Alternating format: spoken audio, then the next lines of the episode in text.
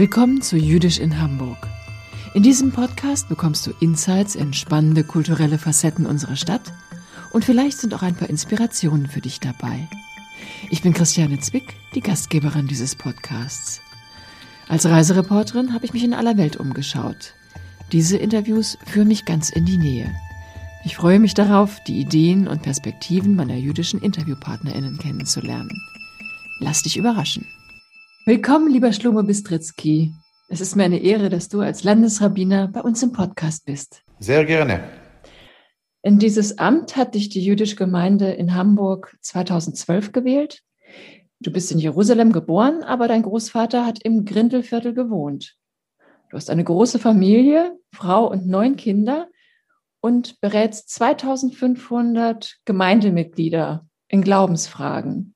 Wie trubelig ist es zu Hause? Ja, so ich denke, was viele Menschen hier nicht verstehen, ist, dass die allerschwierigste ist, ein Kind zu Hause zu haben. Weil er braucht die gesamte Aufmerksamkeit von seiner Mutter, von seinem Vater, also von seinen Eltern. Zwei Kinder, die Kinder geben einander etwas. Drei Kinder haben die noch mehr eine Gruppe zu spielen. Und äh, also die Kinder, wenn die nach Hause von der Schule, von den Kindergarten kommen, die können stundenlang miteinander spielen, die beschäftigen sich einander. Es stimmt, es gibt ähm, schon hektische Momente zu Hause, also wenn die schlafen gehen oder wenn die aufstehen, dann muss man zur Schule gehen. Die lernen viel miteinander, die streiten auch miteinander, aber das ist wirklich ähm, was ganz Besonderes. Wie alt sind deine Kinder und wie oft betest du mit ihnen? Also die Kinder sind, die, die jüngste ist drei, die älteste ist fast 20. Wie oft ich bete mit ihm? Also ich habe mit dem keinen äh, Plan und Programm. Also ich bete dreimal am Tag als religiöse Jude.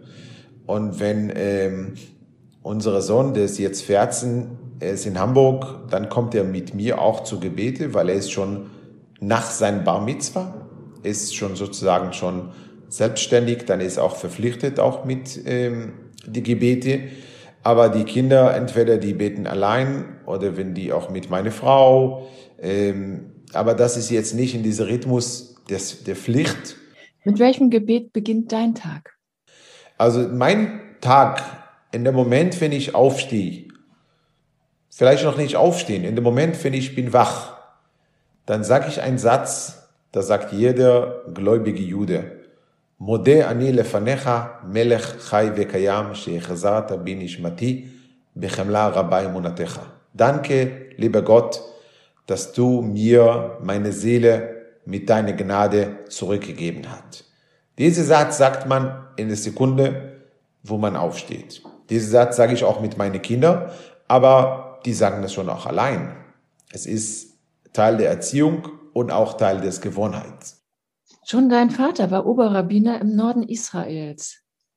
Hast du auch nur für eine Sekunde einmal drüber nachgedacht, etwas anderes zu werden als Rabbiner? Also mein Vater, von meinem Vater habe ich sehr viel gelernt. Ähm, er war schon ein Rabbiner, der auch sehr aktiv war.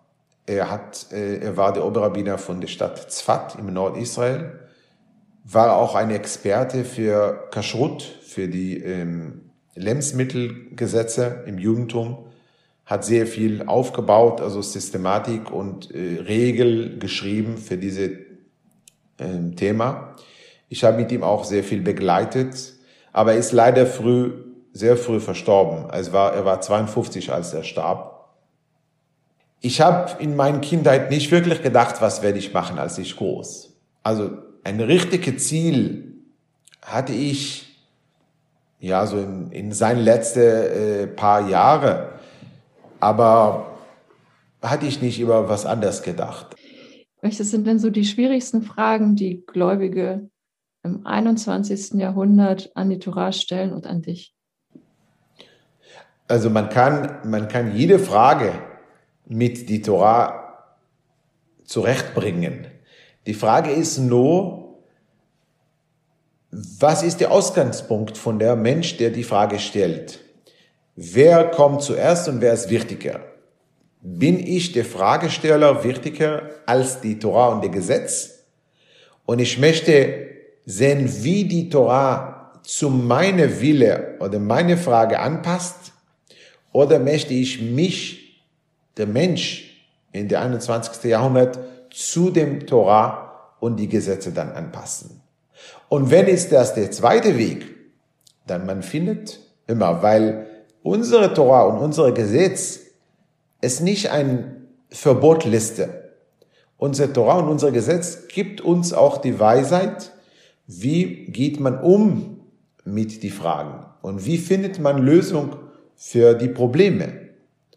Ich wäre natürlich jetzt interessiert an einem Beispiel, das etwas mit unserem Leben heute zu tun hat, zum Beispiel dem Internet, vielleicht mit der Digitalisierung. Fällt dir da was ein? Ich wurde gestern gefragt, ich war in einer Einweihung, eine neue Synagoge, und ich saß mit einer Techniker, die Planung machen sollte über Sicherheitsmaßnahmen in diese Gebäude. Und dann steht die Frage, was tut man am Schabbat? Ich bin ein religiöser Mensch und ich möchte nicht am Schabbat verursachen, eine Aufnahme auf einen Rekorder. Ich möchte nicht in einen Raum reinkommen, wenn ich weiß, dass durch meine Bewegung fängt jetzt eine Aufnahme von Kamera. Dafür gibt es eine einfache Lösung. Gerade weil die Technik so gut ist, dann kann man eine Funktion in der Programm einschalten namens Shabbat-Funktion. Und diese Funktion veranlasst, dass von der Beginn des Schabbat bis Ende des Schabbat, die Aufnahme nimmt, der Rekord funktioniert die ganze Zeit, unabhängig von meiner Bewegung. Das heißt, man kann eine Lösung finden, auch von so einem Problem. Ich habe ihm gezeigt, ein kleiner Kühlschrank, hergestellt in Deutschland, heute, hat eine Funktion Shabbat drin weil die exportieren auch nach Israel und auch nach USA und die wissen, es sind Kunden, die das wollen. Kann jeder gucken in sein neues Gerät, ob es mal ein Offen oder ein Kühlschrank und kann vielleicht mal überraschend finden eine Funktion Shabbat. Warum? Weil ich möchte nicht am Shabbat meinen Kühlschrank öffnen und dann geht die Licht an oder aus. Das darf ich nicht. Und die Firmen können das programmieren und programmieren das heute und geben auch dafür Lösungen. Wenn du jetzt Entscheidungen treffen musst oder wenn dich Gläubige fragen, worum geht es denn da? Es fängt an mit, mit ähm, Kashrut-Gesetze, was darf man essen, was darf man nicht essen. Es betrifft auch ähm, Menschen, die Streit haben mit Freunden, auch zu Hause, Eheproblem. Ja, es betrifft auch Sterbefälle nach dem Tod, also wirklich dann in alle Bereiche des Lebens. Es muss man sich vorstellen, äh, es kann doch auch nicht sein, dass jeder Rabbiner es in alle Bereiche so gut immer Entscheidung zu treffen. Und ich habe Kontakt zu Rabbiner. Äh, ich weiß, zu diesem Thema ist der und der ein Experte und der andere Thema ist der und der ein Experte. Und deswegen rufe ich ihm an und sage, ich habe hier eine Frage, es ist in deiner Expertise, dann stelle ich dir die Frage. Und das passiert oft. Hast du eine Stelle aus der Tora für uns? Und bitte erzähl doch auch, warum du diese auswählst. Also es gibt ein Midrash. Ein Midrash ist so eine Erzählung, die mit die Tora in alle Generationen parallel gegangen. Und es gibt ein Midrash, das erzählte, gab es drei Weisen, die wurden gefragt, welcher Satz aus der Torah ist die wichtigste? Welcher Satz ist die heiligste Satz? Der eine hat gesagt, Shma Israel, Hashem Elokeinu, Hashem Echad. Höre Israel, Gott ist unser Gott, Gott ist ein Gott, Gott ist einzig. Ist eigentlich ein Satz, die wir zweimal am Tag lesen keine Frage, eine der wichtigsten Sätze der Tora. Der andere, der sagt nein, ich denke, der Satz ist, Ve'aftalerecha kamocha, liebe dein Nächster. Auch keine Frage, auch ein wichtiger Satz. Der dritte hat aber gesagt, ich denke, dass der Satz Etakeves Eichad Taseh Boboker, Vetakeves Hasheni Taseh Ben Arbaim. Der eine schafft soll man morgens opfern und der zweite soll man es Nachmittag opfern. Und es geht über die sogenannte Ständigopfer, die man im Tempel in Jerusalem täglich geopfert. Einmal morgens, einmal Nachmittag. Drei Meinungen, drei Rabbiner. Jeder hat bestimmt von sein Herz gesprochen. Und trotzdem, dass wir hätten denken, vielleicht die erste oder zweite Meinung hätte sozusagen gewonnen, aber nein, der dritte hat gewonnen. Und das Gesetz, wie der Medrash das zusammenfasst, ist wie der dritte. Und ich habe eine interessante Erklärung darüber gelesen. Es sagt, dass Gott ist der, unser Gott Klar ist wichtig. Die Liebe zunächst ist, keine Frage, ist wichtig. Aber viel wichtiger ist, Dinge am Zeit zu tun und immer wieder zu wiederholen in ein System, in ein festes Programm.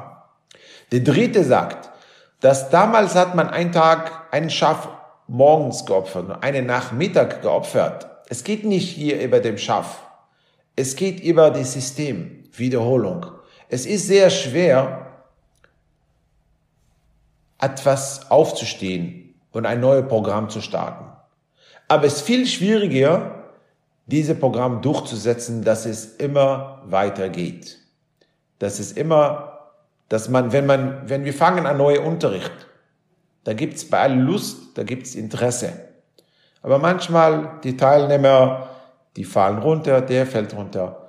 Die, die aber noch bleiben, langfristig, die die sind die das durchgesetzt. Und diese Idee finde ich eine gute Idee, weil äh, das nimmt man auch zum Alltag.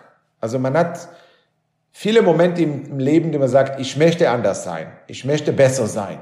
Die Frage ist, wie lange hält das? Und wenn man, wenn man schafft, dass es länger bleibt, ständig bleibt, dann hat man was erreicht. Beim Thema Inspiration welcher Ort in Hamburg inspiriert dich? Also einmal mein Zuhause. Klar. Ich denke, die alte jüdische Friedhof in Königstraße. Der alte jüdische Friedhof in Königstraße in Altona ist 400 Jahre alt. Wenn man dort geht, dann sieht man eine Seite, wie lang wir Juden in dieser Stadt sind. Da sieht man, welche bedeutende Persönlichkeiten haben hier in der Stadt gelebt, hier gewirkt. Man kann vor jedem Stein stehen und lesen und über Menschen, über Welten lesen. So viele Menschen dort haben eigene Bücher geschrieben, haben eigene Leistung, die teilweise noch in der Welt bis heute. Es ist wirklich ein Ort, ein Ort der Geschichte, aber der so viel Bedeutung auch für heute haben. Was sind die Gedanken, die dir dabei kommen? Ja, die Gedanken sind, wir leben hier in, in Hamburg, also ich lebe hier persönlich äh, schon 18 Jahre. Jüdische Leben wächst in den letzten Jahren mehr und mehr. Aber wenn man guckt, was da hier wirklich früher war, da sagt man, wir sind noch weit entfernt. Es gibt noch so viel zu tun, damit wirklich Judentum soll hier wirklich zu Hause sein.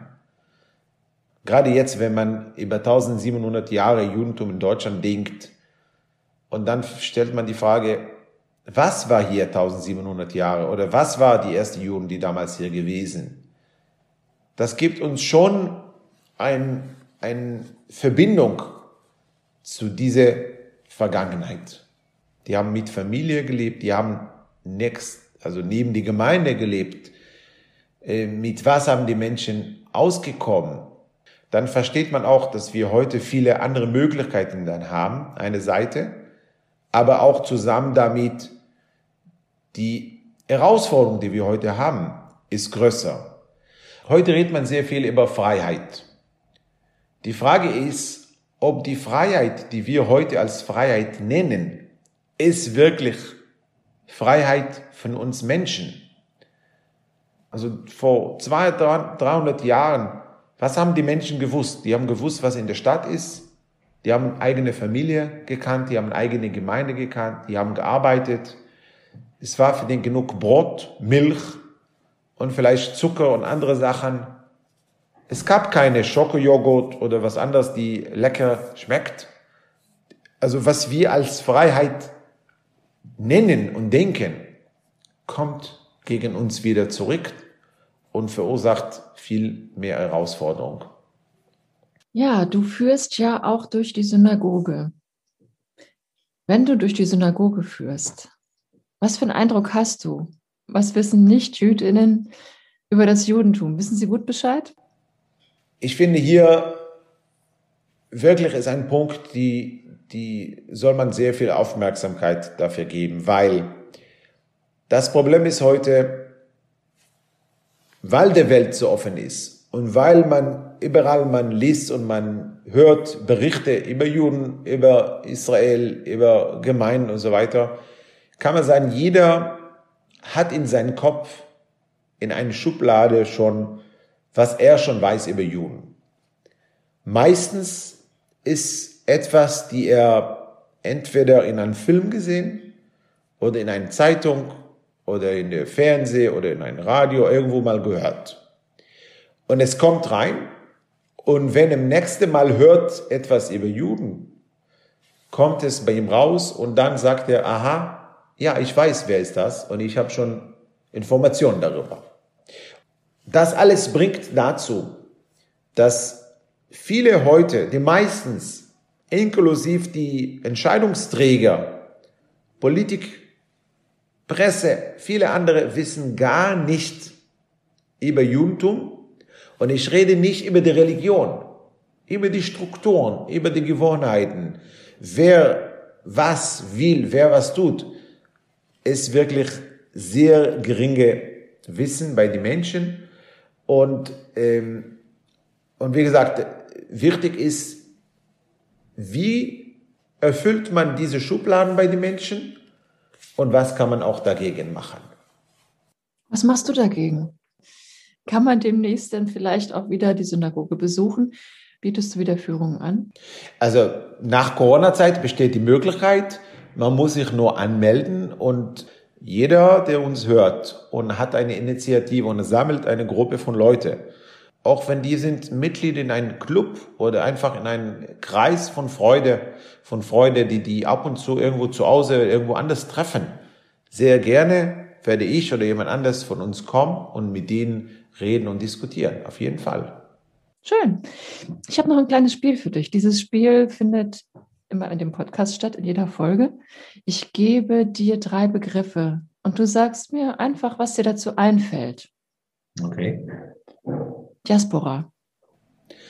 Also Diaspora wird genannt bei uns alles, was außerhalb Israel. Also wir leben in Diaspora. Wir leben in Diaspora seit der Zerstörung des zweiten Tempel in Jerusalem vor über 2000 Jahren. Alle Juden, die außerhalb Israel leben, die werden genannt auch in Diaspora. Israel ist unsere Zuhause. Nicht jetzt Israel als Staat Israel, sondern als Land Israel. Das ist der Land der Juden. Tephilim, die Gebetsriemen.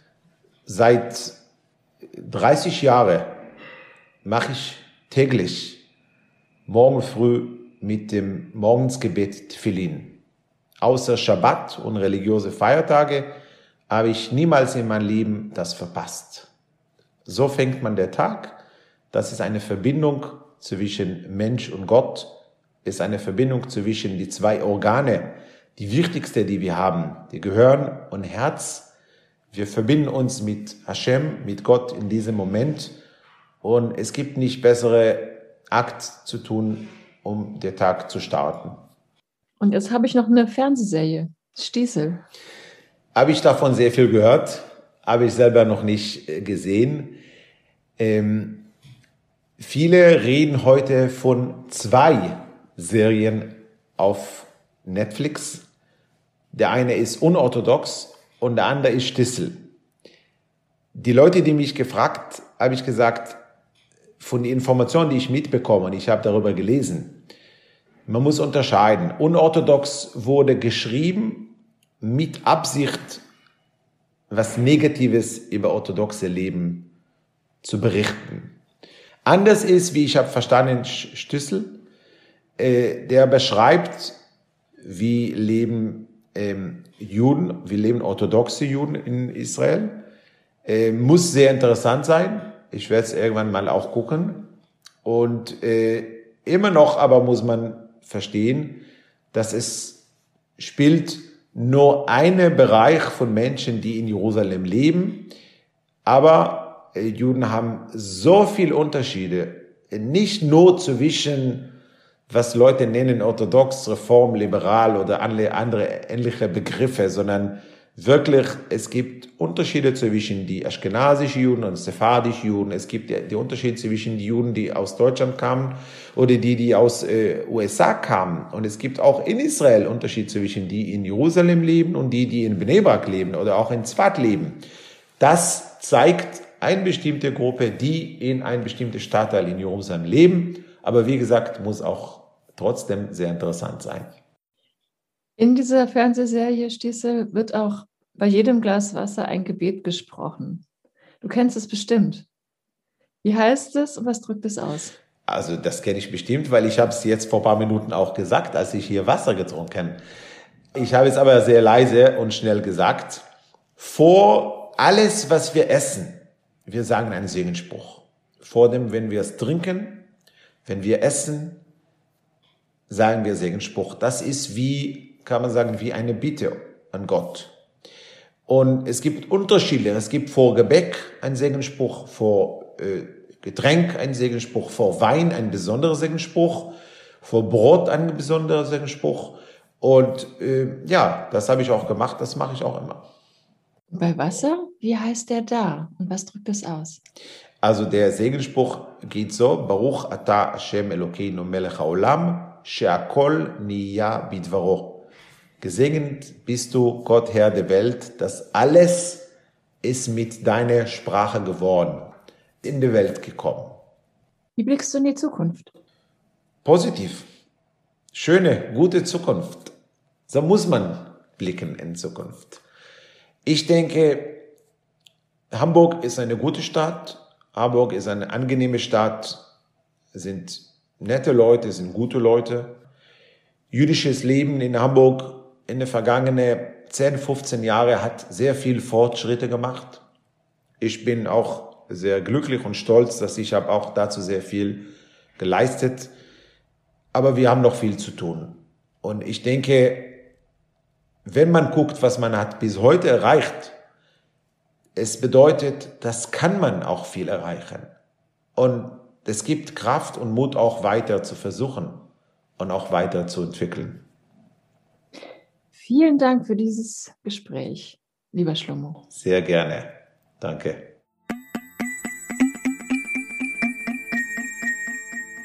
Damit sind wir am Ende dieser Folge. Hat sie dir gefallen? Dann teile sie gerne. Über eine positive Bewertung von dir würden wir uns sehr freuen.